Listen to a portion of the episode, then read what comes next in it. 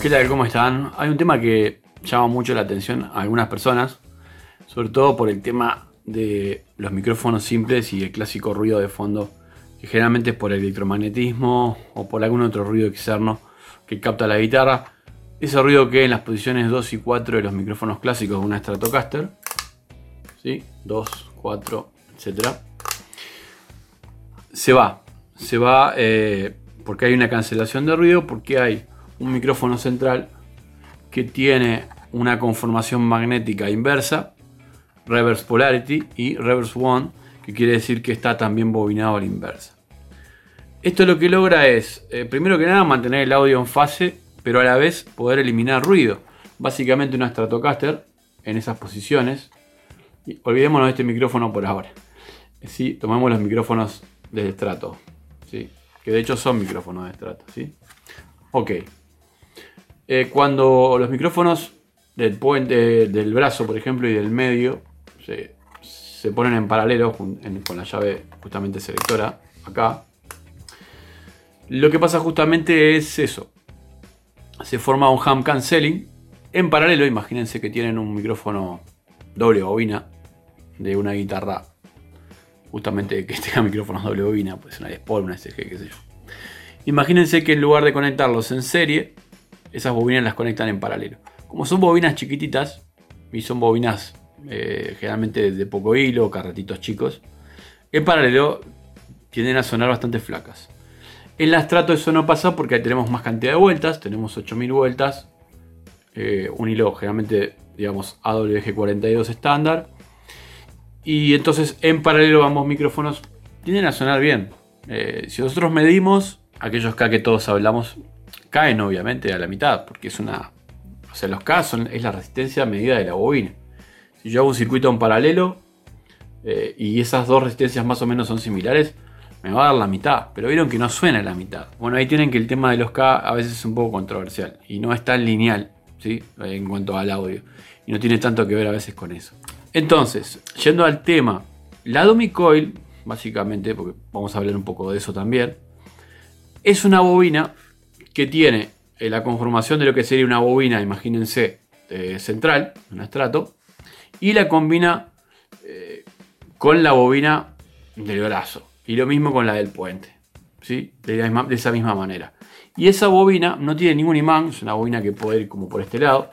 En el grupo de electrónica para músicos, por ahí alguien posteó eso, así que capaz que bajo la foto y la pongo. A veces algunos instrumentos de serie traen incrustados en la madera una bobina fantasma, una dummy coil, eh, en la madera, sobre todo con algunos bajos. Ay, ahora no me viene la, marca a la cabeza, no me acuerdo si es Warwick o qué marca. Bueno, incrusta eh, bobinas fantasma dentro de la madera del, instrumento y las pone en serie con la bobina eh, simple de arriba. Básicamente, si vamos al caso, los noiseless son eso. Eh, lo, todo la línea stack de Duncan es exactamente eso, o sea, son doble bobina vertical. Bueno, en este caso estamos hablando de un micrófono simple que suma una bobina que no sirve para nada, o sea, simplemente sirve para sacar ruido, pero que no va a sumar absolutamente nada porque no está eh, dentro del campo magnético, no figura, eh, ni siquiera está en el lugar, a veces la ponen en otro lugar. Y entonces no capta ni siquiera por un poquito de inducción alguna cosa extra, no le da nada al audio. Y generalmente lo contrario, realmente lo que hace es sacarnos audio. O sea, como todas las soluciones en sistemas pasivos, en la electrónica pasiva, digamos, cuando estamos hablando de bobinas, resistencias, capacitancias, ¿no? O sea, inductancias, capacitancias, resistencias.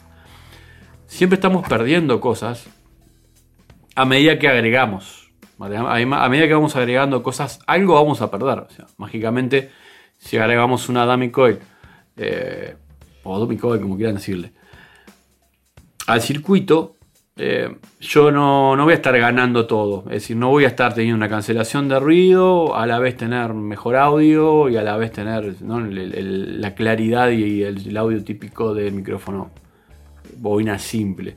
Eso no va a pasar porque voy a sumar una bobina, va a haber más bobinado y el micrófono con más bobinado ya sabemos lo que pasa. Ya lo hemos tratado acá muchas veces y lo hemos hablado con colegas y demás.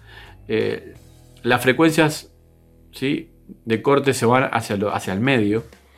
Y generalmente un micrófono que tiene que sonar, se supone, con cierto brillo y, demás, o un low end interesante, termina sonando más hacia los medios. Cuanto más bobinado le agreguemos, más pasa. O sea, más sucede eso, ¿no? Por otro lado, y hay una cosa interesante, es que si nosotros le agregamos solo una Domi Coil al circuito, digamos, he visto eso, por eso lo estoy planteando, tenemos que asegurarnos que los micrófonos que tengamos instalados sean todos bobinados de la misma manera, es decir, que el micrófono central no sea RWRP, o sea, lo que le damos, ¿no? Eh, un bobinado inverso, una polaridad magnética inversa. Eh, los tres micrófonos tienen que ser idénticos y en la posición 2 y 4 no tiene que haber ham canceling. Esto pasa, pasa. Por ejemplo, eh, la Fender Pure Vintage sacó micrófonos de ese estilo, al estilo muy viejo, digamos. Eh, en épocas donde la Strato tenía una llave de tres posiciones. Entonces no era necesario que se cancelara el ruido en la 2 y 4 para, por ninguna razón ni era relevante. Entonces, Pure Vintage Fender Custom Shop tiene micrófonos que son tres micrófonos de estrato que entre ellos no anulan el ruido en las posiciones 2 y 4. Si ahí le agregamos ese tipo de elemento externo y eh, lo hacemos sumar a las bobinas, a la bobina que esté conectada, va a funcionar, digamos, va a cumplir su rol.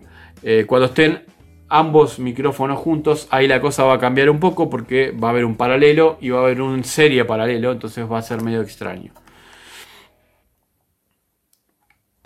Cuando sumemos estos dos micrófonos, están en paralelo, vamos a agregarle la otra bobina ahí en paralelo, entonces la cosa puede cambiar. Todas las soluciones son de compromiso. Si nosotros agregamos una bobina fantasma en serie, vamos a tener un problema o un problema con el audio, como lo hablamos recién.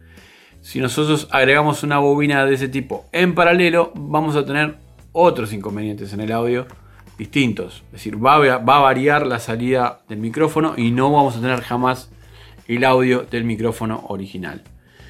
¿Qué es lo mejor? Nada, lo mejor es elegir el tipo de micrófono que queramos para la función que queramos lograr y listo. O sea, si gustan de hacer esos experimentos y probarlos, lo pueden hacer inclusive con micrófonos económicos agarrando algún micrófono del medio, bobinado de esa manera, sacándole los imanes y usando esa bobina como una dummy coil y poniéndola adentro de la guitarra y haciendo algún tipo de experimento al respecto. Yo ya lo hice y los resultados, nada, no, no eran más que lo esperado.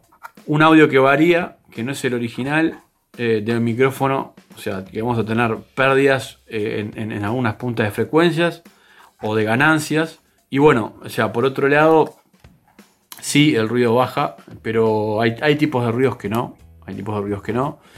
Y mm, como siempre digo, o sea, lo mejor es una buena tierra, una buena puesta a punto a tierra de la guitarra, un buen blindaje, eh, una buena conexión de tierra en la guitarra, bien hecha, un buen cableado. Y bueno, de ahí para afuera, una buena tierra en el lugar donde ustedes estén, obviamente. Eso no siempre sucede, pero eh, es importante es importante por muchos motivos y por seguridad eléctrica también. Pero mm, no existen las soluciones mágicas. O sea, básicamente redondeando, lo que quería decir en este video es que no hay soluciones mágicas.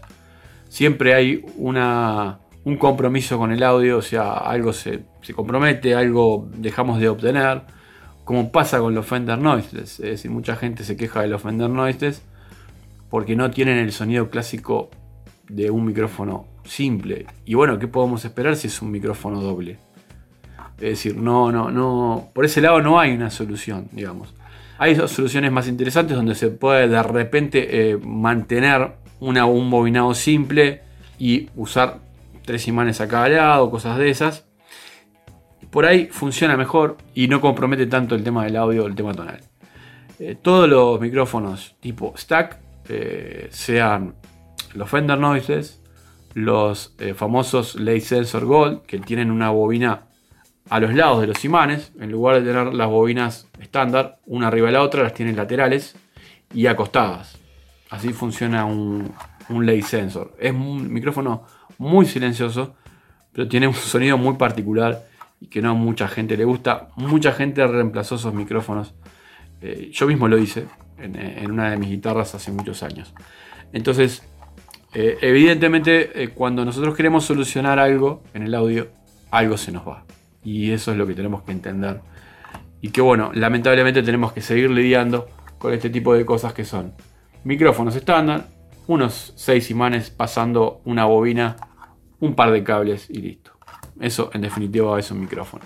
¿Se pueden mejorar los sistemas? Eh, sí, se puede mejorar y hay todas este, estas cuestiones de inventos interesantes para desarrollar. A mí me encanta hacer esas cosas. Pero siempre tenemos que tener en cuenta que estamos comprometiendo siempre, siempre en parte del audio. Y hay que ver qué es lo que necesitamos. Eh, a veces para tocar en vivo necesitamos silencio, porque vamos generalmente a tocar en un lugar donde hay mucho ruido. Y en otros momentos eh, lo que necesitamos es audio y vamos a un estudio y tiene una buena tierra y demás, entonces nos olvidamos del tema ruido.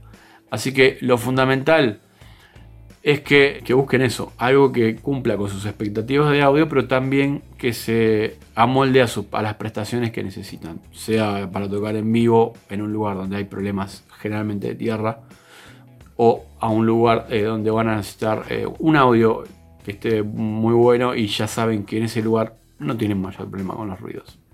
Entonces, bueno, eh, si quieren sonido o audio vintage single coil, no hay ningún truco para poder hacer, para poder cambiar eso, básicamente. Y si quieren algo más limpio, bueno, hay una oferta interesante de micrófonos que logran eso. Les mando un abrazo, espero que dejen sus comentarios en este hilo de conversación, en este video. No olviden suscribirse a todas nuestras redes y también, de hecho, a visitar nuestra página electrónica para músicos.com, nuestros cursos y demás. Les mando un abrazo y nos vemos en el próximo video.